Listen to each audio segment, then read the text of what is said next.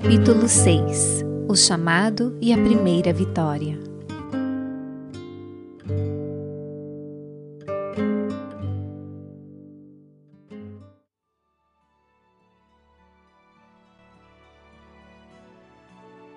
Naqueles dias, na região oriental de Ayodhya, a cidade imperial, o sábio Vishvamitra encontrava-se empenhado em rigoroso ascetismo. Ele havia decidido realizar um ritual sagrado. Entretanto, sempre que o inaugurava, demônios o profanavam e poluíam a sua santidade. Lançavam pedaços de carne na área santificada, tornando-a imprópria para cerimônias védicas e interpunham obstáculos de muitas outras formas, impedindo o cumprimento da piedosa missão. Vishvamitra chegou ao seu limite e foi até Ayodhya para se encontrar pessoalmente com o soberano. Ao ter notícias da vinda do sábio, Dasharata enviou os seus ministros para conduzi-lo até o palácio com as devidas honras. Após lhe darem as boas-vindas junto ao portão da cidade, eles o acompanharam diretamente até as portas do palácio. Ali, Enquanto Brahmanes recitavam hinos védicos, o rei lavou os seus pés, e como prescrito nos textos sagrados e é costume na recepção aos sábios, aspergiu sobre a própria cabeça gotas daquela água santificada. Vishvamitra foi conduzido aos aposentos internos e acomodado em um assento elevado, com os membros da corte real de pé em reverência ao seu redor. Este é de fato um grande dia, exclamou Dasharata.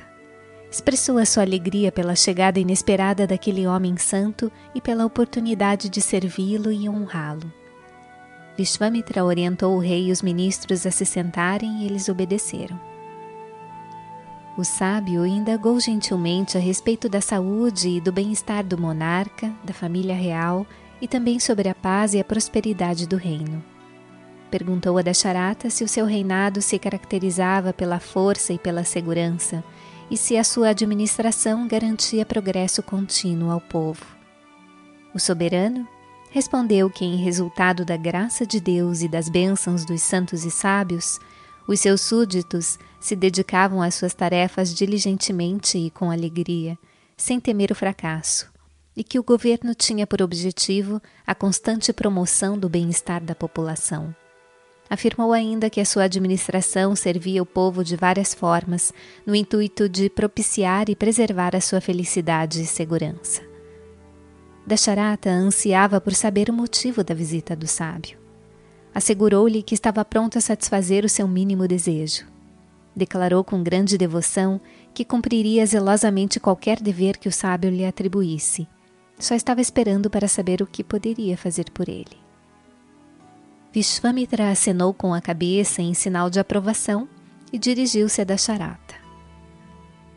Não declararei agora diante do Senhor que é um governante muito correto, que reverencia os hóspedes e os suplicantes e que é a personificação da fé e da devoção. A felicidade do império sob a sua administração é evidência suficiente disso. O bem-estar dos súditos depende do caráter dos soberanos. As pessoas desfrutam de paz ou sofrem de ansiedade conforme os governantes sejam bons ou ruins. Em todos os lugares onde me informei, disseram-me que somente em Ayodhya existe um povo cheio de amor e lealdade ao soberano, e um soberano repleto de afeto e consideração pelo seu povo. Em cada recanto remoto do seu reino ouvi essas notícias alentadoras. Sei, portanto, que as suas palavras vêm diretamente do coração não tenho a mínima dúvida. O Senhor não se desviará da promessa feita. Se empenhar a sua palavra, será fiel a ela. Essas palavras do sábio tocaram da charata profundamente.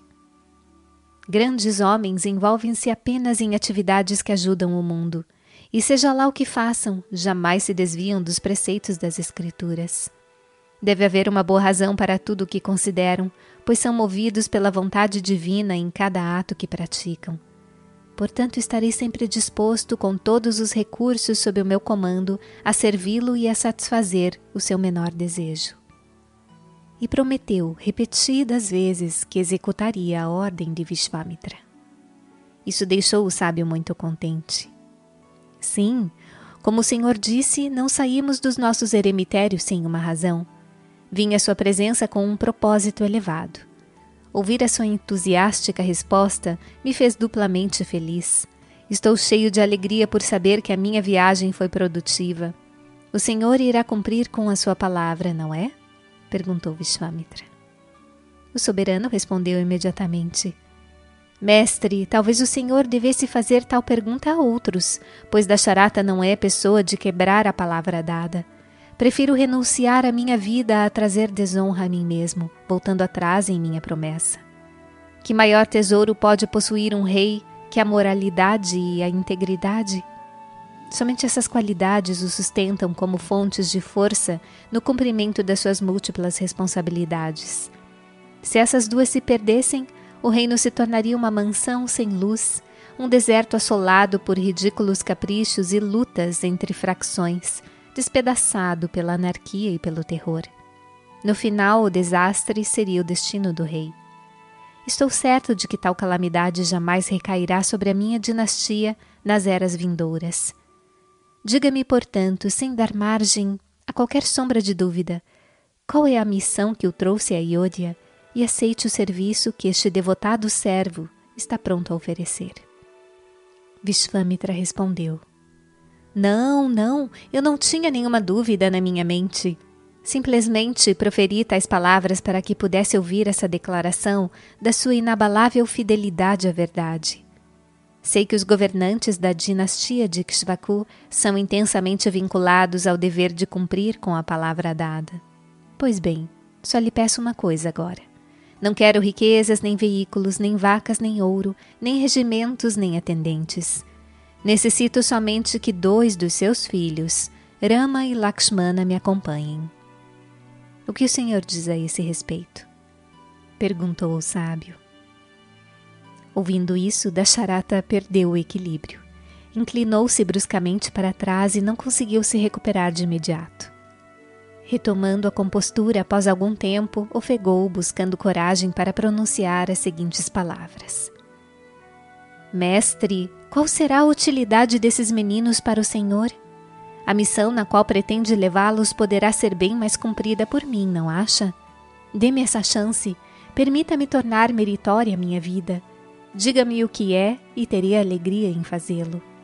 E o sábio respondeu: Creio firmemente que ninguém além desses meninos será capaz de executar essa empreitada. Somente eles a podem realizar. Nem milhões, nem mesmo o Senhor pode cumpri-la. Meninos como esses nunca nasceram antes nem nascerão novamente. Esta é minha convicção. Escute, decidi celebrar um renomado ritual sacrificial, mas tão logo dou início aos preparativos, espíritos malignos e demônios surgem do nada e, por meio de sacrilégios, impossibilitam a sua execução. Causam interrupções e um monte de obstáculos. Portanto, quero que esses meninos afastem os demônios e salvem o sacrifício ritual dessas abominações para que eu possa concluí-lo com êxito. Este é o meu propósito, o meu desejo. E o que o Senhor diz agora? perguntou Vishvamitra com voz séria. O soberano retrucou: Mestre, como poderiam esses menininhos sensíveis levar a cabo uma tremenda tarefa como essa? Eis-me aqui, mais que disposto e pronto. Irei com as minhas carruagens de combate, infantaria, cavalaria e elefantes de guerra. Guardarei a área do sacrifício e o seu eremitério, e cuidarei para que o ritual seja conduzido com pleno êxito, sem a menor interrupção. Tenho alguma experiência em combater essas forças demoníacas, pois, como o Senhor sabe, lutei a favor dos deuses contra elas e obtive vitória. Posso conseguir isso muito facilmente. Tomarei agora mesmo as providências necessárias para acompanhá-lo. Permita-me que o faça. Apelou da charata. O sábio disse: Ó oh, rei, apesar de tudo o que falou, não estou satisfeito. Mais uma vez afirmo que o Senhor não pode realizar essa tarefa. Não percebe que ela se acha até mesmo além de mim, que sou aclamado como quase onipotente e onisciente? Como então poderias triunfar? O Senhor considera esses meninos como crianças comuns, e isso é um engano resultante da sua afeição de pai. Eu sei muito bem que eles são o próprio poder divino em forma humana. Não hesite, Mantenha sua palavra empenhada tão solenemente e permita, neste mesmo instante, que eles venham comigo. Ou então aceite o fato de que não é fiel à sua palavra e partirei. Escolha depressa. Esta não é uma ocasião para indecisão e demora. O rei assustou-se com o tom peremptório da voz do sábio. Encheu-se de medo e, em desespero, pediu a presença do seu preceptor na corte. Vashista chegou e, ao ver Vishwamitra, trocou com ele um sorriso e palavras de mútuo respeito. Vashista ouviu do rei o relato de tudo o que havia acontecido. Naturalmente sabia muito bem da divina realidade dos meninos, por isso aconselhou o rei a não ter a menor preocupação e confiá-los de bom grado à amorosa custódia do sábio. Dasharata alegou que eles não vinham apresentando boa saúde nos últimos meses e que nem mesmo possuíam resistência física para se envolverem em uma batalha contra demônios. Estamos há muito tempo preocupados com a saúde deles e agora essa demanda vem como um golpe em uma ferida aberta. A minha mente não concorda nem um pouco com a ideia de enviá-los para combater demônios. Protegerei os meus filhos mesmo com o risco da minha própria vida lamentou-se o rei. Vishwamitra interveio. Rei, por que se lamenta assim tão tolamente? Deveria ter se abstido de fazer promessas que não poderia cumprir. Constitui um nefasto pecado para um governante fazer uma promessa sem considerar os prós e contras e depois, quando solicitado a cumpri-la, postergá-la, retrair-se, voltar atrás ou mesmo ir contra ela. É algo extremamente indigno de soberanos como o Senhor. É com tristeza que desdenho a ajuda que me oferece. O auxílio que se oferece, ainda que pequeno, é tão valioso quanto a oferta da própria vida, se vem de um impulso profundo que brota do coração. O que é oferecido sem convicção e de forma hesitante, por maior que seja, é deplorável. Não desejo causar-lhe dor extorquindo-lhe ajuda. Pois bem, seja feliz com o Senhor mesmo e com o seu pecado. Estou de partida. Vishvamitra levantou-se e tentou retirar-se. O rei caiu aos seus pés e rogou por mais esclarecimento e mais tempo. Pediu que lhe fosse ensinado o seu dever. Suplicou ao sábio que o convencesse a respeito da justeza da sua demanda para que pudesse cumprir com seu plano. Vashista aconselhou-o. Rei, o Senhor está se interpondo a uma iminente revelação cósmica, uma grandiosa realização. Como o seu coração está afetado pela afeição paterna, a verdade está sendo encoberta do Senhor. Os seus filhos não sofrerão nenhum dano, não, nunca. Nenhum nível de heroísmo está acima deles. Formidáveis forças divinas assumiram essas formas humanas para esse mesmo propósito de destruir demônios e poderes demoníacos. Assim, sem mais delongas, deixe-os partir. Não calcule a sua força física nem a medida da sua inteligência. Considere, em vez disso, o divino que deles emerge a cada minuto das suas vidas. Lembre-se de que nenhuma força poderá fazer frente a isso. Após mais alguns conselhos desse tipo, Vashista mandou chamar Ama e Lakshmana. Ao ouvirem que os sábios queriam a sua presença, ambos foram correndo e, ao adentrarem o salão, curvaram-se respeitosamente. Prostraram-se primeiro aos pés do pai, depois aos de Vashista e finalmente aos de Vishvamitra. Quando se levantaram e ficaram de pé em reverência, Vishvamitra dirigiu-se a eles com um sorriso brincando nos lábios. Então, meninos, virão comigo? E eles ficaram empolgados diante de tal perspectiva. Ouvindo isso, Dasharata sentiu-se ainda mais desalentado. O seu rosto empalideceu ao ver o pai se entristecer com a sua aceitação, Rama aproximou-se dele gentilmente e disse: Pai, por que o senhor fica triste por estarmos indo com o grande sábio? Existe algum meio melhor de se utilizar este corpo do que colocá-lo ao serviço do próximo? Ele nos foi dado justamente para esse propósito. Tomar parte nas tarefas sagradas dos ascetas e ser capaz de oferecer algum alívio para os seus tormentos. Não é esse um uso nobre? Não há nada impossível para nós, ou há. Destruiremos os rakshasas por mais ferozes que sejam e traremos paz aos sábios. Se nos for permitido, estamos prontos para partir neste mesmo minuto. Essas palavras, carregadas de coragem, serviram para reduzir até certo ponto a ansiedade de Dasharata. O rei, entretanto, ainda relutava, não conseguia decidir o que dizer. Trouxe Irama para junto de si e disse: Filho, os demônios não são oponentes comuns. Há relatos de que entre eles estão Sunda, Upasunda, Marisha e Subarro. Eles são atrozmente cruéis. A sua aparência é indescritivelmente horrenda. Vocês nunca viram formas tão aterradoras. Não posso imaginar o momento em que estiverem face a face com eles. Como poderão lutar contra aqueles trapaceiros exímios em camuflagens e transformações físicas? Até hoje vocês nem mesmo ouviram a palavra batalha, ouviram um combate de verdade em um campo de batalha. Então, subitamente, são chamados a lutar contra inimigos tão temíveis. Que tristeza! O destino é de fato muito cruel. Ai de mim!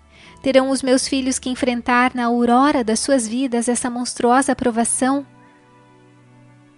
Com esses pensamentos girando na mente, Dasharata derramou copiosas lágrimas que brotavam do seu angustiado coração. Lakshmana percebeu a fraqueza mental do pai e falou: Pai, por que essas lágrimas? Não somos meninas tímidas. O campo de batalha é a nossa legítima arena.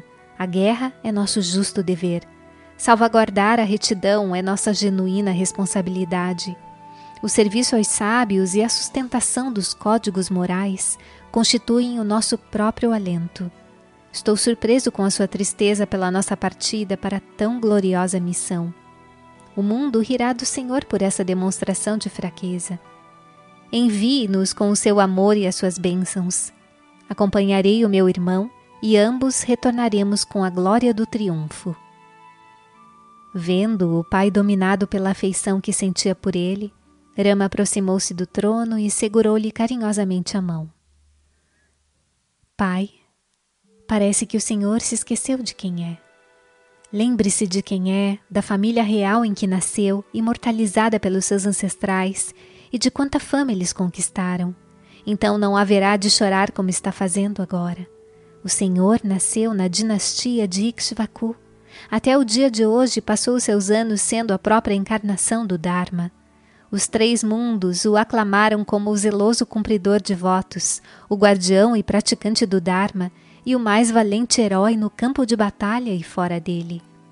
O Senhor está ciente de que não existe pecado maior do que retirar a palavra dada. Voltar atrás na palavra empenhada ao sábio manchará sua justa fama. Os seus filhos não poderão suportar essa má reputação. Se não agir segundo a sua palavra, o Senhor não terá parte no mérito proveniente dos sacrifícios que realizar ou mesmo dos atos benevolentes que praticar, como o de cavar poços e plantar árvores. Por que se delongar nisso? Nós, seus filhos, sentimos que esta seria uma marca de desgraça que nos obrigaria a abaixar a cabeça e até a ouvir que Dasharata havia quebrado sua promessa. Isso constituiria uma nódoa indelével na reputação da própria dinastia. A afeição que o Senhor tem pelos seus filhos é cega, não é baseada no discernimento. Ela nos trará castigo, não proteção. Se o que realmente o move é a afeição por nós, o Senhor não deveria cuidar de promover a nossa reputação? Obviamente não estamos em posição de lhe dar conselhos. O Senhor sabe de tudo isso. A sua afeição o arrastou para essa asfixia de ignorância e tornou difícil para o Senhor reconhecer o seu dever. Quanto a nós, não sentimos nenhum pingo de medo. A noiva da vitória certamente casará conosco. Não hesite, abençoe-nos e confie-nos aos cuidados do sábio. Após fazer esse apelo, Rama abaixou a cabeça e tocou os pés do pai. Dasharata trouxe Rama para perto de si e lhe acariciou a cabeça. Filho, tudo o que você disse é verdade. As suas palavras são joias de grande valor. Não serei tolo de negá-las. Partirei neste momento com as quatro divisões do meu exército e protegerei a cerimônia sacrificial deste sábio à custa de tudo que possuo. Mas a minha mente não aceita a proposta de enviar vocês que ainda estão sendo treinados nas artes da guerra e das armas para os braços daqueles demônios. Nenhum pai entregaria conscientemente os filhos às garras do tigre. Ademais, é certo que nos atirem as chamas do desgosto? Nós os ganhamos graças a austeridades e os criamos como o próprio alento das nossas vidas. Que lástima! O que se pode fazer quando o próprio destino está contra nós? Não os culparei nem a nenhuma outra pessoa. Esta é consequência dos pecados que eu mesmo cometi. Assim se lamentou da charata com a mão sobre a cabeça de Rama. Este sorriu, dizendo: Pai, que fraqueza é essa? O Senhor fala em estar nos lançando a boca de um tigre. Ainda não percebeu que não somos cabras para sermos oferecidos assim? Acredite que somos filhotes de leão. Envie-nos nessa tarefa sagrada com as suas bênçãos. Reis não devem protelar tarefas sagradas.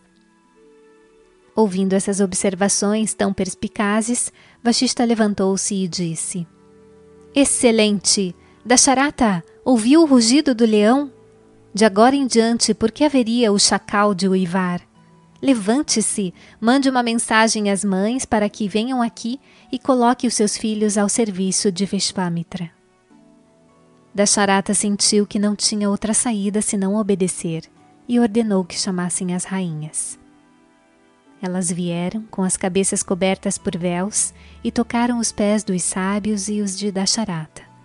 Depois foram até os filhos e ficaram de pé ao seu lado, afagando-lhes amorosamente o alto da cabeça. Vashista falou primeiro. Mães, os nossos meninos Rama e Lakshmana estão prontos a acompanhar Vishvamitra com o propósito de proteger o seu ritual contra a interferência e a obstrução de hordas demoníacas. Abençoem-nos antes da sua partida. Surpresa, Kaushalya levantou a cabeça e disse: o quê? Estes jovenzinhos guardarão e protegerão o ritual que o grande sábio irá celebrar? Ouvi dizer que os próprios mantras, com a sua divina potência, constituem a melhor armadura. Como pode um simples mortal ousar tomar a si o fardo de salvar o ritual do mal? A responsabilidade pela conclusão bem-sucedida de um rito depende da retidão dos sacerdotes participantes. Isso pareceu correto a Vashista, que, no entanto, achou apropriado esclarecer um pouco mais a situação. Kaushalya. Mãe, o rito de Vishvamitra não é um rito comum. Muitos obstáculos o estão afetando e gerando ansiedade. Vashista continuava com a sua explicação quando Kaushalya interveio. Estou realmente atônita ao ouvir que a ansiedade ofusca rituais realizados por sábios. Creio que não existe poder capaz de se opor a nenhuma resolução sagrada. Suponho que o sábio acalenta esse desejo e está ávido por concretizá-lo a fim de manifestar a luz e a paz supremas. Ele deve ter feito essa solicitação ao rei com o objetivo de testar o seu apego aos filhos. Se assim não fosse, como poderíamos acreditar que esses pequeninos rebentos de ternura resguardarão do mal o ritual que este sábio, dotado de todos os misteriosos e místicos poderes, se propõe a celebrar? Enquanto Kaushalya dizia isso, acariciava a cabeça de Rama. Dasharata, que a escutava, teve subitamente um lampejo da verdade e chegou a uma corajosa decisão. Ele disse: Sim, as palavras de Kaushalya expressam a pura verdade. Este é somente um plano para me testar, estou certo disso.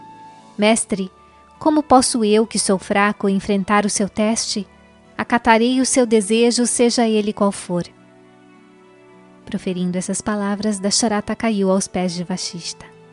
Vashista olhou para ele e disse: Grande rei, o Senhor provou o seu valor. Estes meninos não são de natureza comum.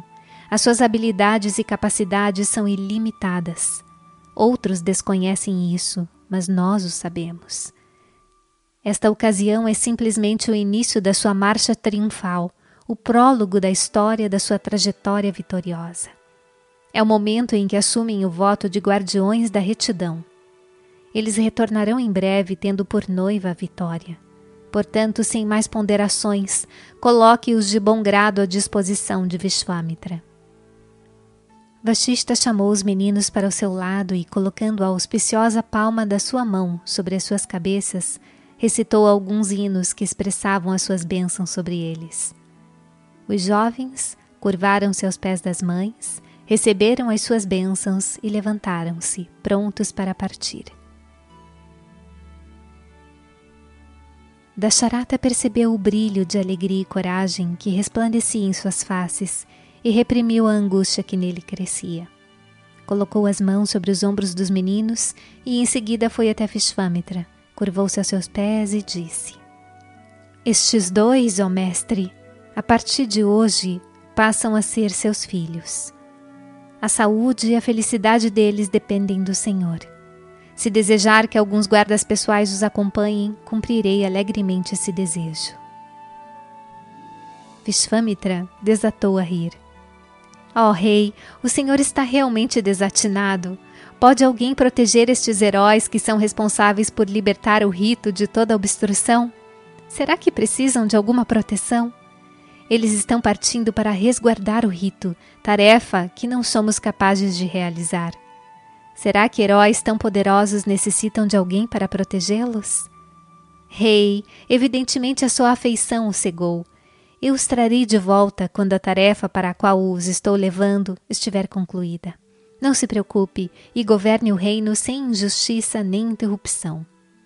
Vishvamitra levantou-se e todos prestaram reverente obediência ao grande sábio, que foi o primeiro a deixar o salão, seguido pelos dois príncipes. Logo que chegaram ao portão principal do palácio, ouviram-se tambores e clarins celestiais ecoando no céu uma chuva de flores caiu sobre eles. Enquanto caminhavam, o som de conchas emergia da soleira de cada casa. Pela estrada ouvia-se, a intervalos de poucos metros, o ressoar de trompetes. Aos olhos de todos os homens, mulheres, crianças e cidadãos de todas as idades, eles pareciam ser dois filhotes marchando atrás de um leão adulto. Ninguém entendeu porque os príncipes estavam andando descalços e deixando o palácio com o renomado sábio. Por isso, cada um se pôs a perguntar ao vizinho qual seria a sua missão. Por ordem do rei, os ministros, cortesãos e cidadãos os acompanharam somente até o portão da cidade. Ali todos se despediram dos príncipes e retornaram. Eles, por sua vez, continuaram a sua jornada com Vishvamitra à frente, Rama logo atrás e Lakshmana na retaguarda iam observando as fileiras de encantadoras árvores em ambos os lados do caminho e se impregnando da beleza da natureza que se revelava aos seus olhos. Após percorrerem certa distância, entraram em uma selva sem vestígio de habitação humana. Vishvamitra disse a Rama e a Lakshmana que dali em diante passassem a usar protetores de couro nos pulsos e nos dedos pediu que pegassem os arcos que levavam aos ombros e se mantivessem de prontidão. Assim preparados, avançaram pela silenciosa e aterradora floresta em meio aos emaranhados arbustos, destemidos e esplendorosos como se fossem os monarcas da região. Em pouco tempo chegaram ao rio Sarayu. O sol estava prestes a se pôr, então Vishvamitra chamou Rama e Lakshmana e lhes disse com suavidade e doçura: meus queridos, vão sem demora até o rio e realizem a ablução cerimonial das mãos e dos pés. Vou transmitir-lhes agora dois mantras místicos, as joias da coroa dentre todos os mantras, conhecidos como força e superforça. Ambos estão carregados de tremendo poder. Eles lhes restituirão o vigor, por mais exaustos que estejam, impedirão que se cansem, por mais esforços que façam não permitirão que a doença se aproxime e os salvarão de forças demoníacas. Sempre que estiverem em uma jornada e se recordarem desses mantras, eles afastarão a fome e a sede e lhes concederão saúde exuberante. Derramarão sobre vocês alegria e entusiasmo e fortalecerão os seus membros e a sua mente. Rama, esses dois mantras detêm a supremacia sobre todos os outros. São mais radiantes e eficazes que os demais. Vishvamitra discorreu sobre a potência dos mantras por longo tempo. Rama, não necessitava ser informado sobre eles, mas ouviu com aparente surpresa e olhos maravilhados. Enquanto isso, Lakshmana observava o sábio Irama e ria internamente. Este incidente traz uma boa lição para o mundo no qual Rama veio reviver o Dharma. Ele não a ensinou com palavras, mas por meio do seu comportamento. Nenhum indivíduo, por maior que seja, pode escapar da ilusão, Maya. Esta é capaz de virá-lo de cabeça para baixo em um instante e não soltará a vítima das suas garras enquanto ela estiver imersa na crença de que é o corpo. A ilusão não se intimida com nome, fama, habilidade ou inteligência da pessoa da qual deseja se apossar. Somente quando ela descartar nome e forma, libertar-se da consciência do corpo e estabelecer-se no Atma, é que poderá escapar da percepção errônea imposta pela ilusão. Essa foi a lição, prestem bem atenção. Vishvamitra tinha esses dois poderosos mantras sob seu controle. Acumulara uma grande reserva de tesouro espiritual. Não obstante os afamados recursos que ele próprio possuía, conscientizara-se de que somente Rama tinha o poder necessário para sobrepujar em astúcia e destruir as hordas demoníacas empenhadas em interromper o rito que se dispusera a celebrar. Aconselhara Dasharata a respeito da excessiva afeição pelo filho que o cegava em relação à divina majestade de Rama. Anunciara que Rama era o guardião do mundo inteiro. Acreditava que não havia nível de heroísmo que ele não pudesse alcançar. Mas, apesar de tudo isso, estava se preparando para iniciar aqueles mesmos príncipes em alguns mantras místicos, como se fossem jovens de linhagem comum. Certamente se achava cativo da ilusão. Sucumbira ao engano de julgar por atributos aparentes. Irama desnudou a força do jugo da ilusão sobre o sábio, pois foi ele quem envolveu a mente de Vishvamitra e o fez proceder orgulhosamente aqueles ritos de iniciação. Rama e Lakshmana terminaram as suas abluções no rio conforme a orientação de Vishvamitra. O sábio iniciou Rama nos dois mantras. O príncipe os repetiu após o professor e inclinou a cabeça, como deve fazer um aprendiz quando lhe ensinam um mantra. Lakshmana fez o mesmo então ambos curvaram a cabeça como se tivessem concordado em ser discípulos de Vishvamitra. Logo escureceu e os irmãos, usando a grama que crescia abundantemente no solo, prepararam as suas camas. Após terem se deitado, Vishvamitra sentou-se ao seu lado e relatou histórias de épocas antigas. Em pouco tempo, os meninos pareciam dormir aparentemente devido à exaustão por terem percorrido longas distâncias a pé. Vishvamitra interrompeu a narrativa e perdeu-se em pensamentos a respeito do seu próprio destino e da sua destinação. O dia nasceu, iluminando toda a região. Pássaros multicoloridos esvoaçavam de galho em galho na árvore sob a qual os dois irmãos dormiam cantando docemente como se tivessem a intenção de despertar Rama e Lakshmana. A música parecia vir de trovadores celestes, mas não foi capaz de acordá-los. Vishvamitra aproximou-se de Rama e anunciou a chegada do alvorecer. Acorde! falou. Rama sentou-se despertou Lakshmana, que se achava deitado ao seu lado, e ambos se inclinaram aos pés do sábio. Os dois fizeram as abluções matinais no rio Saraiu.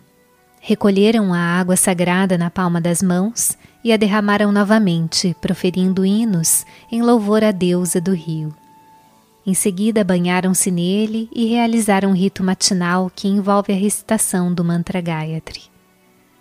Logo estavam prontos para a jornada e se postaram de pé diante do sábio com os braços cruzados. Vishvamitra perguntou: Queridos, podemos partir agora em direção ao nosso eremitério, não é? Irama respondeu: Aguardamos a sua ordem. E puseram-se a caminhar com o sábio à frente e os irmãos atrás. Prontamente alcançaram a confluência dos rios Saraiu e do Ganges. Os irmãos prostraram-se diante do rio sagrado e percorreram com os olhos todo aquele local santificado. Avistaram um eremitério do qual emanavam vibrações celestiais que permeavam os arredores. Ficaram impressionados, pois lhe pareceu um local muito antigo, repleto de associações veneráveis. Lakshmana indagou ao sábio: Mestre, quem vive neste santo eremitério? Qual é o nome do grande personagem que nele habita? Vishvamitra sorriu diante da pergunta e respondeu: Queridos, há muito tempo o Senhor Shiva veio até aqui com os seus divinos assistentes para dedicar-se a austeridades antes de seu casamento com Parvati. Enquanto realizava suas divinas obrigações, Manmata, o deus do amor, colocou obstáculos às suas práticas espirituais, fazendo brotar a ira no coração divino. Shiva abriu o terceiro olho e este lançou labaredas tão intensas que reduziram Manmata a cinzas. Ele teve o corpo destruído e por isso ficou conhecido como Ananga, ou seja, aquele que não tem membros. A palavra Anga significa membro, e pelo fato de Manmata os ter perdido aqui, esta região passou a partir de então a ser conhecida como Anga. É uma rica região. Este eremitério foi utilizado por Shiva e vem sendo usado pelos seus devotos há gerações.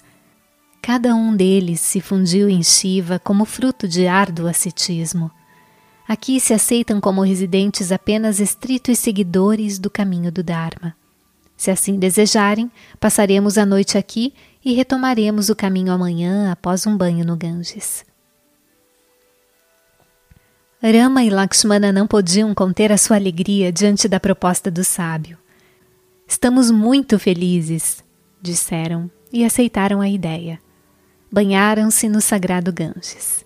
Enquanto isso, espalhou-se por toda parte a notícia de que Vishvamitra se achava disponível ali, próximo às suas residências, tendo junto a si dois heróicos filhos do imperador.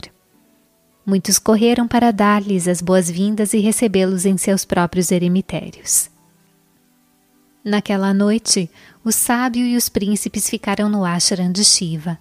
Alimentaram-se de frutos e raízes e observaram com interesse as atividades do eremitério. Os príncipes ouviram as histórias narradas por Vishvamitra e o tempo fluiu rapidamente naquela torrente de bem-aventurança. Quando o dia nasceu, banharam-se, fizeram suas abluções e despediram-se afetuosamente dos eremitas. Continuaram a caminhada os dois discípulos seguindo o guru. Como tinham que cruzar o Ganges, algumas pessoas os levaram em suas canoas até a outra margem. Depois lhes deram adeus reverentemente e se curvaram aos pés de Vishvamitra antes de retornarem. O sábio sentiu-se gratificado por aquele ato de hospitalidade apreciou a intensidade da sua devoção e sentimento de entrega e permitiu que partissem cobertos de bênçãos. Naquele exato momento, um ruído semelhante ao de uma inundação subterrânea se precipitando sobre a terra impactou os seus ouvidos. Eles viram as águas do rio se agitarem e se elevarem enfurecidas, formando ondas encimadas por longas correntes de espuma branca. Rama perguntou: Mestre, por que essa feroz inundação encheu o vale tão subitamente e como foi possível o surgimento repentino de ondas tão altas? O sábio respondeu: Rama, o rio Sarayu, cheio e tempestuoso, desemboca nas águas calmas e serenas do Ganges bem neste local. Eis a causa desta reverberação e estrondo. O sábio proferiu essas palavras de maneira tranquila e casual. Aquela era uma cena familiar para ele e continuou. Rama, em épocas passadas, pela vontade de Brahma, formou-se imediatamente um grande lago próximo ao Monte Kailasa. Ele é conhecido como Manasa Sarovar, que significa Lago da Mente. Os deuses assim o chamaram. Quando a neve derrete e as chuvas caem, o lago transborda e a água que flui para o exterior torna-se o rio Sarayu, que margeia Iode em direção ao Ganges. O Sarayu é sagrado porque as suas águas nascem no lago surgido da vontade do próprio Brahma. E assim prosseguiram em sua jornada, escutando as emocionantes histórias que iluminavam cada rio e cada pedaço de terra. Penetraram em uma densa e escura floresta que despertava uma sensação de terror. Rama perguntou ao mestre: Por que não há sinal de humanos terem um dia atravessado esta floresta? Antes que pudesse obter a resposta, chamou-lhes a atenção uma sinistra sucessão de rugidos vindos das goelas iradas de uma multidão de feras. Tigres, leões, leopardos e um grande número de animais selvagens menores. Parecia que a terra estava sendo despedaçada. Viram também feras empenhadas em lutas mortais, algumas correndo para o interior da mata, fugindo de uma cena de morte violenta. A floresta era o lar de árvores que cresciam muito próximas uma das outras, alcançavam os céus e espalhavam as suas densas sombras pelo chão, tais como a figueira de Bengala, o cedro do Himalaia, pinheiro e a figueira sagrada. Não havia nenhuma trilha para guiar os seus passos, por isso tiveram que abrir caminho para seguir em frente. Lakshmana não pôde conter a sua curiosidade e indagou a Vishvamitra. Mestre, quem governa esta temível floresta? Qual é o seu nome? O mestre respondeu: Lakshmana, esta selva cresceu onde antigamente havia dois pequenos reinos chamados Malada e Caroça. Eles resplandeciam como a terra dos deuses. De fato, falava-se que esta área fora especialmente criada e mantida pelos próprios deuses. Conta-se uma história sobre o local. Quando Deus Indra matou Vritra, foi contaminado pelo pecado e, em consequência disso, passou a ser atormentado pela dor de uma fome insaciável. Nessa miserável condição, foi trazido para esta região e banhado no sagrado Ganges por sábios que, em seguida, verteram muitos potes de água do rio sobre a sua cabeça enquanto recitavam hinos e mantras sagrados. Com isso, lavou-se o pecado de haver matado uma pessoa de casta elevada. Encantado com a eliminação da impureza e das dores agudas provenientes da fome, Brahma deu o nome de Malada e Caroça a esses reinos, que conquistaram renome com as suas bênçãos. Os deuses quiseram que essas duas áreas fossem ricas em grãos, em ouro e em toda forma de fartura e prosperidade. Mas nesse meio tempo, uma ogra cruel chamada Tataki apareceu na região e pôs-se a arruinar a rica e pacífica terra. Ela era uma Yakshini que podia assumir qualquer forma que desejasse. Há rumores de que no mesmo instante em que nasceu, já era dotada da bravura de mil elefantes. Ela deu à luz a um filho denominado Marisha, que tinha o poder e o heroísmo do próprio Indra. Juntos, mãe e filho provocaram terrível devastação e desastre. A selva na qual vive essa infame ogra está situada a quase 22 quilômetros daqui. Foi ela quem reduziu aqueles prósperos vales, Málada e Caroça, a esta temida região selvagem. À sua aproximação, os agricultores fugiam dos férteis campos aterrorizados, e assim a floresta foi se expandindo cada vez mais. As populosas cidades e aldeias foram abandonadas e arruinadas, não restando nenhum vestígio de habitação humana. Tataki não pôde ser capturada ou destruída, pois conseguiu escapar de todas as tentativas para exterminá-la. Até hoje não houve quem ousasse pôr fim ao seu vandalismo.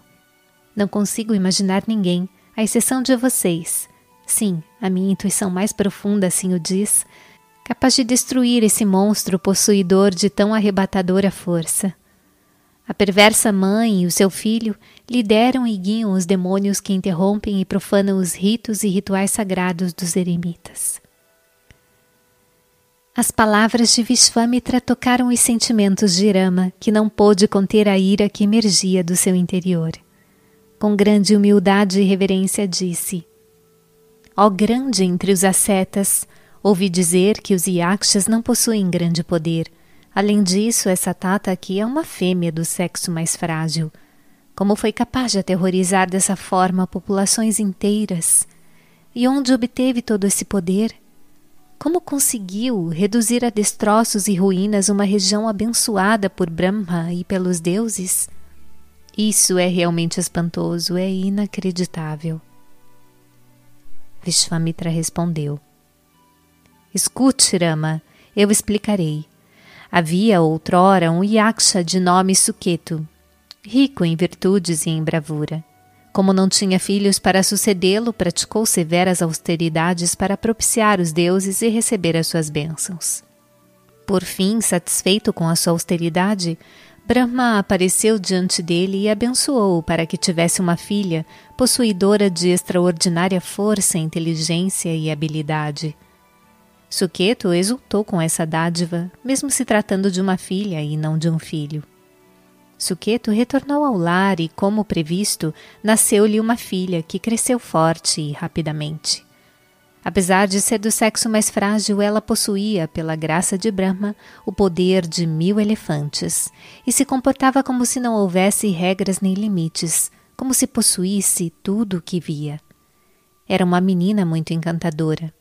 Então Suketo buscou por toda parte um noivo igualmente encantador. Finalmente encontrou Sunda e concedeu-a em matrimônio a ele. Três anos mais tarde, ele deu à luz a um filho, Marisha, sobre o qual lhe falei. Mãe e filho tornaram-se invencíveis em combate. Sunda, o marido, iniciou as suas aventuras demoníacas e tentou arruinar os ritos dos sábios. Incorreu na ira do grande Agástia, que lançou sobre o abominável indivíduo uma maldição matando-o e salvando os sábios de mais sofrimentos. Tataki e o filho, por vingança, investiram contra o eremitério de Agástia. Este, sabendo de antemão do ataque, amaldiçoou-os, fazendo com que fossem rebaixados ao nível de ogros. E isso os enraiveceu ainda mais. Vociferando insultos, avançaram assustadoramente contra ele, com olhos vermelhos sangue. Agástia sentiu que qualquer demora seria perigosa. Amaldiçoou Tataki, fazendo com que ela perdesse o seu encanto e se tornasse um monstro horrendo. Pela sua vontade, fez com que se tornasse canibal. Ela não se rendeu à maldição e continuou a atacar com renovada ferocidade. Mas Agástia conseguiu escapar à devastação e foi para um lugar mais seguro. Enraivecida com a decepção, Tataki extravasou a sua fúria sobre essa região, Mala e Caroça, destruindo plantações e jardins e reduzindo-a a uma imensa selva. Após ouvir essa história, Rama disse: Mestre, ela nasceu em consequência da bênção de Brahma e, como consequência por austeridades, adquiriu todas essas habilidades e força. No entanto, fez mau uso delas, atraindo para si ira e maldição. Mencionam as escrituras que matar uma mulher constitui um pecado assaz e hediondo, não é? Agástia deve tê-la poupado justamente por essa razão, deixando-a apenas com a maldição da feiura. Caso contrário, não poderia o grande sábio, que ocasionou a morte do marido, abater também a esposa? Ouvi dizer que guerreiros não devem ser tão vis a ponto de matar mulheres. Diga-me o que devo fazer agora. Estou pronto a obedecer. Vishvamitra sentiu-se feliz porque Irama havia expressado esses escrúpulos ditados pelo Dharma e respondeu: Não ignoro o fato de que matar uma mulher seja um pecado hediondo. Contudo, é importante a proteção das pessoas espiritualmente elevadas, como os brahmanes e os virtuosos e também as vacas. O Dharma está entrelaçado com esses três. Não há pecado quando se pratica o ato para promover o Dharma e extinguir a perversidade. Você não conhece o axioma: o Dharma protege aqueles que o protegem? Isso não constitui violência usada para engrandecimento próprio. Eu lhe asseguro, quando se usa a violência para preservar a paz e a prosperidade do mundo, ela não atrai nenhuma reação negativa. Ademais, a criação, a preservação e a dissolução são expressões da lei divina. Elas ocorrem de acordo com a vontade de Deus e não dependem de caprichos humanos. Vocês são manifestações divinas. Têm a autoridade e o dever. Nenhuma impureza pode aderir ao fogo. Da mesma forma, nenhum pecado pode contaminar o divino. A vontade que cria e a obrigação que protege podem também cumprir o dever de punir. Não se pode evitar a punição resultante dos pecados dessa mãe e do seu filho. Deve-se considerar uma boa sorte para Tataki perder a vida nas suas mãos hoje, antes que acumule ainda mais pecados pelos quais deverá sofrer muito. Você estará apenas servindo os melhores interesses dela e do país, Isso não é errado nem pecaminoso. Nutrir sentimentos de compaixão agora acarretaria dano ilimitado para o mundo. Promoveria o declínio do Dharma e ajudaria Tata aqui a cometer mais pecados. Por que deveria eu me alongar mais sobre esse assunto, expondo-lhe milhares de argumentos? Pude ver tudo através do meu olho espiritual. Você encarnou na forma humana para destruir essa geração de demônios. Esta é a sua missão, a sua tarefa. Deve cumpri-la hoje e ao longo de toda a sua trajetória. A proteção do Dharma e a destruição dos demônios ou de pessoas com tendências demoníacas constituem justamente os propósitos que o persuadiram a nascer. Eu soube dessa verdade. Por isso me apressei a recorrer a você em busca de ajuda. Por qual outra razão buscaria o seu apoio e o seu serviço? Eremitas, anacoretas e aqueles que realizam austeridades em retiros nas florestas suplicam a ajuda dos governantes da terra não para o seu próprio bem, mas para o bem do mundo inteiro. Eles renunciam ao apego e se sustentam de raízes e frutos que coletam. Após alguns meses ou anos nesse regime, tornam as suas vidas ainda mais austeras para que possam perder a consciência do corpo e se fundir na luz. Por que deveriam preocupar-se com o que acontece com o mundo? No entanto, os sábios, os realizados, além de se salvarem pela iluminação da revelação, procuram contar a outros sobre o caminho que trilharam e a glória da meta que alcançaram, a fim de persuadi-los a praticar as disciplinas que os tornaram aptos a receber a verdade. Se os sábios se importassem apenas consigo mesmos e com a própria libertação, o que sucederia ao mundo? As pessoas simplesmente desceriam ainda mais fundo na perversidade. Isso é tudo. O Dharma submergiria. Os eremitas mantêm relacionamento com o mundo por essa razão, não para satisfazer qualquer anseio pessoal. Eles vivem como a flor do lótus na água.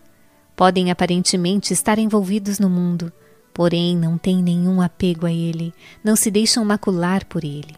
A sua meta é somente uma: o progresso e o bem-estar do mundo. Eles se dedicam apenas a promover o Dharma, dependem exclusivamente de Deus. Quando Vishvamitra desnudou a verdade com essas palavras, Rama respondeu como se fosse um noviço sem conhecimento de tudo que ouvira. Ele declarou: O mundo não entende que nas palavras dos eremitas e dos sábios estão inseridos significados sagrados. Indaguei sobre a moralidade desse ato para que o Senhor nos explicasse detalhadamente a justiça dele. Não interprete de outro modo a minha pergunta. Dasharata, meu pai, orientou-me a obedecer o sábio Vishvamitra e a fazer o que ele determinasse. Desejo seguir as ordens do meu pai. O Senhor é um grande sábio que se submeteu a severas austeridades. Quando alguém como o Senhor declara que se pode matar Tataki sem incorrer em pecado e que esse ato é justo e moral, sei que nada faço de errado. Estou pronto a cumprir qualquer tarefa que me impuser para promover o Dharma e assegurar o bem-estar do povo. Dizendo isso, tomou o arco na mão e testou a tensão da corda, produzindo um som que ecoou e reverberou pelas dez direções. A selva inteira despertou. Os animais selvagens saíram em fuga desabalada para todos os lados. Impactada pelo som impressionante e excepcionalmente alto, Tataki enfureceu-se diante daquele fenômeno perturbador e avançou precipitadamente em direção ao local de onde ele provinha. Rama viu o monstro mover-se em sua direção como uma avalanche ou a carga de um enorme elefante selvagem. Sorriu e disse a Lakshmana: Irmão, veja essa massa de feiura. Será que as pessoas comuns poderiam sobreviver à visão dessa personalidade demoníaca? A sua aparência por si só é terrível. O que dizer então da sua força? E é uma mulher. A minha mente não coopera plenamente comigo quando resolvo matá-la. Creio que esse monstro morrerá se as suas mãos e pernas forem decepadas. Isso pode ser suficiente para destruí-la. Tata que avançou em direção a Rama com os braços estendidos na intenção de agarrá-lo e colocá-lo na boca, tal como um pedaço de bolo. rugia selvagemente em um frenesi aterrorizante. Com os olhos fechados, Vishwamitra orava para que os irmãos não se ferissem no combate. A ogra aproximou-se mais e mais de Rama, porém com uma relutância cada vez maior, pois na sua presença ela sentia um choque estranho. Uma ou duas vezes ela chegou perto do príncipe, mas teve que recuar rapidamente. Enfurecida, pulava para todos os lados com raiva de si mesma. A poeira que levantava com os pés escurecia a área, tornando-a sufocante. Rama, Lakshmana e Vishwamitra permaneceram silenciosos e parados por algum tempo. Hábil na arte da ilusão e da destruição, Tata que fez cair uma pesada chuva de pedras. Rama decidiu então que não era mais admissível que a ogra continuasse a viver na terra. Ela não podia mais ser perdoada pelo fato de ser mulher. Então sacou o arco e atirou uma flecha na direção do corpo da invisível Tataki, identificando exatamente onde ela estava naquele instante. Diante disso, a ogra investiu mais uma vez contra Rama, que lhe cortou os dois braços com as suas flechas. Ela caiu ao chão, chorando de agonia e dor. Lakshmana decepou seus membros um a um. Tataki, porém, podia assumir outras formas à sua vontade. Abandonou aquela e rapidamente assumiu outra, aparecendo outra vez diante deles, revigorada e furiosa. Fingia estar morta, mas logo se levantava bem viva. Adotou uma variedade de formas ao mesmo tempo e retomou o velho truque da chuva de pedras. Mostrou os seus talentos perversos e truques malignos. Rama e Lakshmana, mesmo se mantendo bem atentos, sofreram alguns ferimentos. Vendo isso, Vishwamitra sentiu que não deveria haver mais demora. Ela devia ser aniquilada imediatamente. Rama, disse ele, não hesite. Este não é o momento para levar em consideração a sua condição de mulher e fazer concessões. Remover os seus membros não surtirá efeito. Enquanto houver vida, esses rakshasas podem adotar inúmeras formas. Mate-a! Quando a noite se aproximar, a sua tenebrosa fúria aumentará ainda mais. Após o pôr do sol, torna-se impossível para qualquer um confrontar demônios. Ela deve ser destruída em até uma hora. E proferiu alguns mantras sagrados para garantir proteção e grande segurança. Rama também direcionou os próprios pensamentos. Como possuía o poder de guiar as flechas na direção de onde o som emanava, descobriu onde estava a ogra e lançou uma flecha veloz naquele alvo uma flecha que teve o efeito de prender os seus membros, impedindo que ela pudesse fazer o menor movimento. Tata que deu gritos ferozes e, colocando a língua horrível para fora, tentou cair sobre Rama e Lakshmana e esmagá-los com o seu peso. Rama concluiu que um atraso acarretaria consequências piores. Com precisão, atirou uma flecha mortal no peito da ogra, que rolou pelo chão e perdeu a vida. No local onde ela caiu, formou-se uma imensa cratera na terra. Árvores foram arrancadas pelo impacto daquela massa gigantesca que rolava em agonia. O seu último suspiro foi tão estranho e ruidoso que as feras da floresta saíram em fuga e bandos de animais corriam desordenadamente. Quando a terrível demônia tombou morta, Vishvamitra chamou Rama para perto de si e, acariciando afetuosamente os seus cabelos, proferiu essas palavras: Filho, você não teve medo? Não, não. Como poderia sentir medo o Salvador de todos os mundos? Esta proeza constitui a pedra fundamental. Ela assegura a estabilidade da mansão. Venham, vocês já estão cansados e o sol já se pôs. Procedam à adoração vespertina e descansem um pouco. Acompanhem-me e levou-os até o rio. Mais tarde disse a eles: Filhos, descansaremos aqui esta noite. Ao nascer do sol, poderemos prosseguir em direção ao nosso eremitério. Eles passaram a noite escutando as histórias contadas pelo mestre, que também lhes revelou as faculdades e a majestade latente que possuíam. O dia raiou. O sábio realizou as abluções matinais e, com um sorriso bondoso, aproximou-se dos irmãos que dormiam.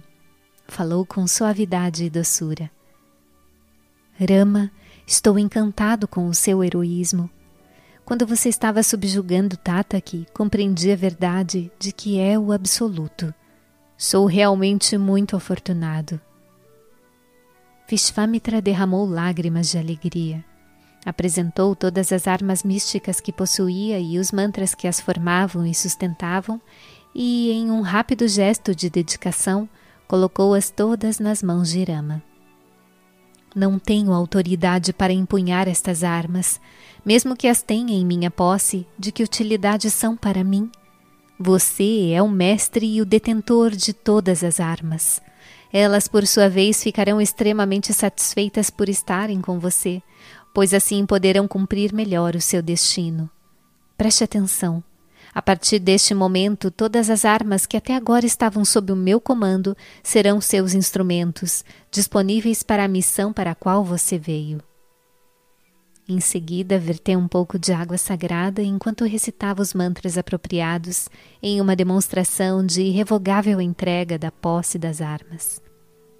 Assim, ofereceu a Rama a arma da punição, Danda Chakra, a arma da justiça, Dharma Chakra, a arma do tempo, Kala Chakra, o míssil de Indra, Indra Astra, o raio de Indra, Vajra Astra, o tridente inspirado em Shiva, Trishula, o principal míssil de Brahma, Brahmashira Astra, a arma infalível da abertura do terceiro olho de Shiva, Aikshikastra, e a mais poderosa e destrutiva de todas, a arma de Brahma, Brahmaastra. Vishvamitra sentou-se em silêncio por um momento com os olhos fechados e depois se ergueu com as seguintes palavras: Agora, o que devo fazer com estas duas? E entregou a Rama duas poderosas clavas, Modaki e Shikari, e disse: Após chegarmos ao nosso ashram, apanharei mais algumas armas, como o míssel do fogo, o Agni Astra, o de Krauncha, o de Narayana, o do vento, Astra e outras. Filho, todas essas armas estão à disposição e às ordens do seu mestre elas têm um poder incrivelmente avassalador. Assim dizendo, sussurrou aos ouvidos de Rama as fórmulas místicas que as materializavam, ativavam e direcionavam aos alvos com incalculável fúria. Pediu-lhe que recitasse os mantras sob a sua supervisão. Em pouco tempo, foi capaz de visualizar as deidades que presidiam cada um dos mísseis e armas divinas e receber a sua grata homenagem. Cada deidade se apresentou diante do príncipe, prostrou-se aos seus pés e declarou: Rama, a partir deste momento nós somos seus servos, juramos e afirmamos que cumpriremos as suas ordens. Então desapareceram, aguardando futuras convocações. Satisfeito com o desenrolar dos acontecimentos, Rama tocou os pés do sábio e disse: Mestre, o seu coração é a arca do tesouro da renúncia. Percebo que o Senhor é a divina encarnação do desapego e da conquista dos sentidos. Quem mais seria capaz de renunciar e doar tal arsenal de armas poderosas conquistadas com muito esforço? Mestre, por favor, conceda-me a alegria de ter o seu conselho sobre a maneira de reaver as armas após terem elas ocasionado a destruição pretendida. O Senhor me ensinou as fórmulas apropriadas para lançá-las. Desejo saber como recuperá-las. Estas forças e armas são automaticamente recuperáveis pela força da vontade do arqueiro que as utiliza, expressa por meio dos mantras que ora lhe comunico. E procedeu a iniciação de Rama nas fórmulas. Quando ele as pronunciou, as deidades assim propiciadas surgiram e se prostraram diante do novo mestre. Rama disse-lhes que deviam estar prontas quando fossem convocadas e que por enquanto podiam ficar à vontade. Vishvamitra propôs então que retomassem a jornada e os três se puseram a caminhar. Após certa distância, entraram em uma região de colinas elevadas e os seus olhares caíram sobre um jardim encantador cuja fragrância lhes dava as boas-vindas, revigorando seus corpos e mentes. Os irmãos ficaram curiosos para saber quem possuía aquele adorável local e pediram ao sábio que os esclarecesse a esse respeito. Vishvamitra respondeu: Filho, esta é a região sagrada que os deuses escolheram quando desceram à terra para realizar austeridades, buscando a realização dos seus desejos. O grande Kashyapa fez penitências aqui e atingiu o seu objetivo. Este local confere a vitória em todos os esforços sagrados, por isso é chamado de Siddhasharam, o eremitério da realização. Eu mesmo fixei residência aqui na intenção de cultivar a dedicação e a entrega. Este eremitério vem sendo alvo do ataque de demônios que interrompem e conspurcam todos os ritos sagrados aqui realizados. Você deve destruí-los quando tentarem lançar mão das suas táticas nefastas. Vishvamitra entrou naquela acalentadora morada da paz. Pôs carinhosamente o braço sobre os ombros de Rama, dizendo: A partir de hoje, este eremitério é tão seu quanto foi meu até agora. Enquanto proferia essas palavras, o venerável sábio derramava lágrimas de satisfação. Logo que eles adentraram o Siddhashram, os residentes vieram correndo ansiosamente para lavar os pés do mestre e oferecer água para as abluções de Rama e Lakshmana. Espalharam flores ao longo do caminho que levava ao ashram e os conduziram até a porta. Ofereceram-lhe frutas e uma bebida doce e refrescante propuseram que Rama e Lakshmana descansassem em uma cabana especialmente reservada e preparada para eles.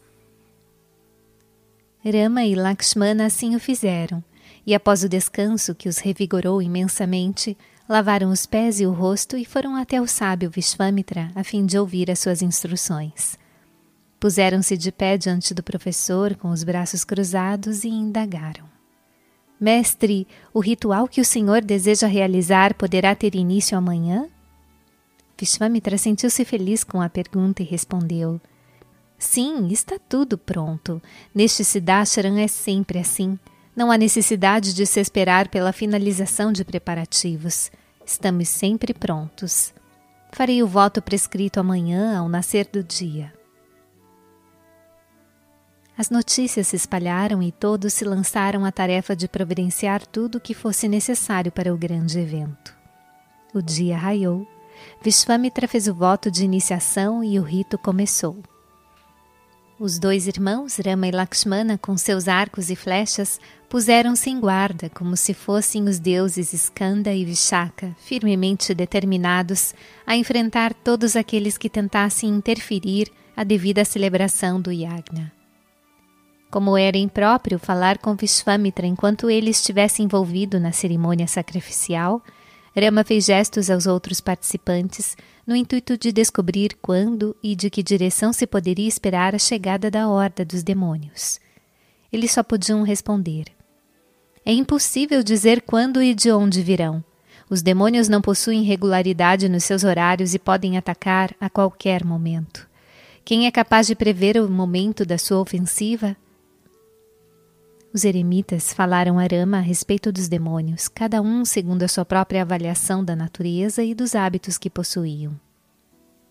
Muito satisfeito com as respostas, Rama decidiu que a conduta mais sábia seria estarem sempre vigilantes e prontos a rechaçar as forças demoníacas que tentassem frustrar as cerimônias sagradas.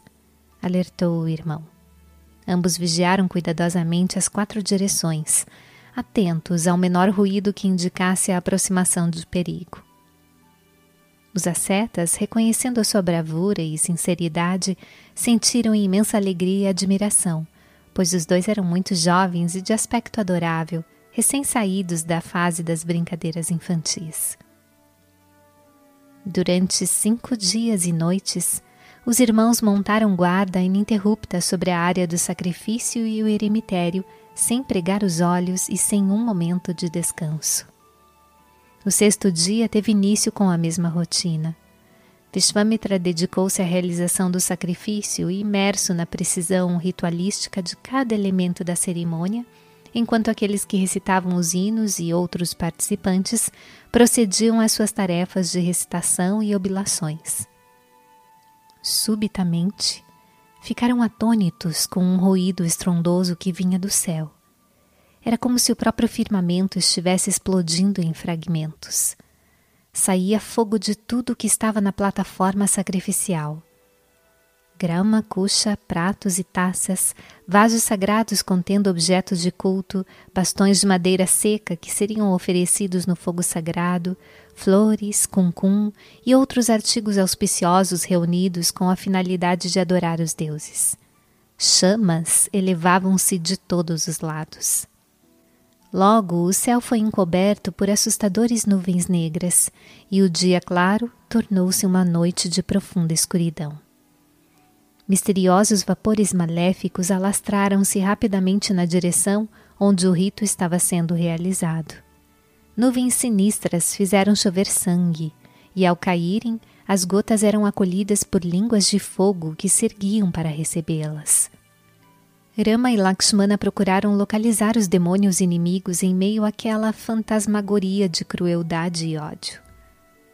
Rama, por meio da sua visão divina, sabia onde estavam os líderes dos ogros, Marisha e Subarro. Lançou a flecha mental naquela direção e atingiu o peito de Marisha, impedindo-o de praticar mais maldades. Disparou em seguida a arma do fogo, que se alojou no coração de Subarro. Rama compreendeu que se os corpos caíssem naquela região sagrada, o eremitério seria conspurcado. Para evitar esse contato pecaminoso, as suas flechas levaram aqueles corpos perversos a centenas de quilômetros de distância, arremessando-os no oceano. Marisha e Subarro gritaram e gemeram, insuportável agonia debatendo-se em meio às ondas, porém não morreram. Os outros líderes das hordas demoníacas fugiram para além do horizonte para salvar as suas vidas. Lakshmana disse que seria recomendável não permitir que nenhum dos demônios sobrevivesse, por mais covardes que pudessem parecer, pois em pouco tempo haveriam de retomar as suas práticas malignas. Assim, incitou Rama a matar todo o bando. Os eremitas que haviam presenciado esse grandioso ato de heroísmo exultaram de admiração. Acreditaram que os irmãos eram, na realidade, o próprio Shiva, na sua forma que causa terror e confere bênçãos. Curvaram-se em reverência a eles mentalmente, pois os príncipes eram demasiado jovens para aceitar a sua homenagem.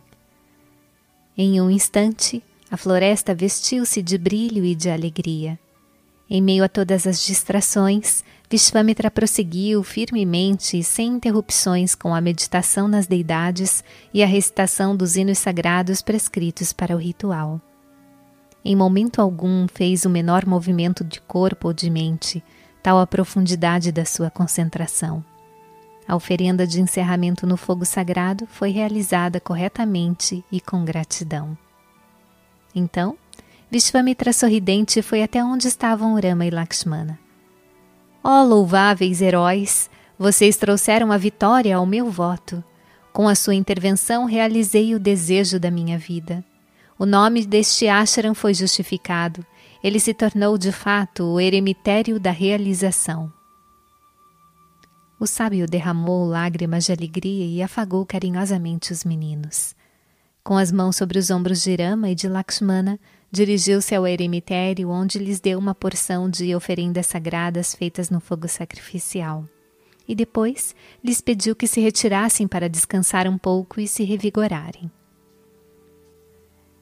Embora o cumprimento do propósito para o qual haviam sido trazidos fosse, por si só, o tônico mais eficaz para os seus corpos e mentes, Rama e Lakshmana sentiram que seria impróprio ignorar a ordem do mestre Recolheram-se, portanto, e dormiram profundamente por longo tempo.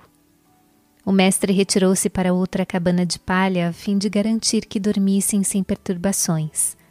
Também instruiu alguns homens a ficar de guarda e impedir que alguém fizesse involuntariamente algum ruído que pudesse acordá-los. Enquanto os irmãos dormiam, Vishvamitra exaltava o sucesso da conclusão do ritual e a divina proeza dos meninos. Rama e Lakshmana acordaram e, após lavarem o rosto, as mãos e os pés, transpuseram a soleira da porta e viram os rapazes das famílias dos eremitas montando guarda para que seu sono não fosse perturbado. Informados de que o mestre estava conversando com os ascetas em outra cabana, foram até lá e curvaram-se aos pés do sábio.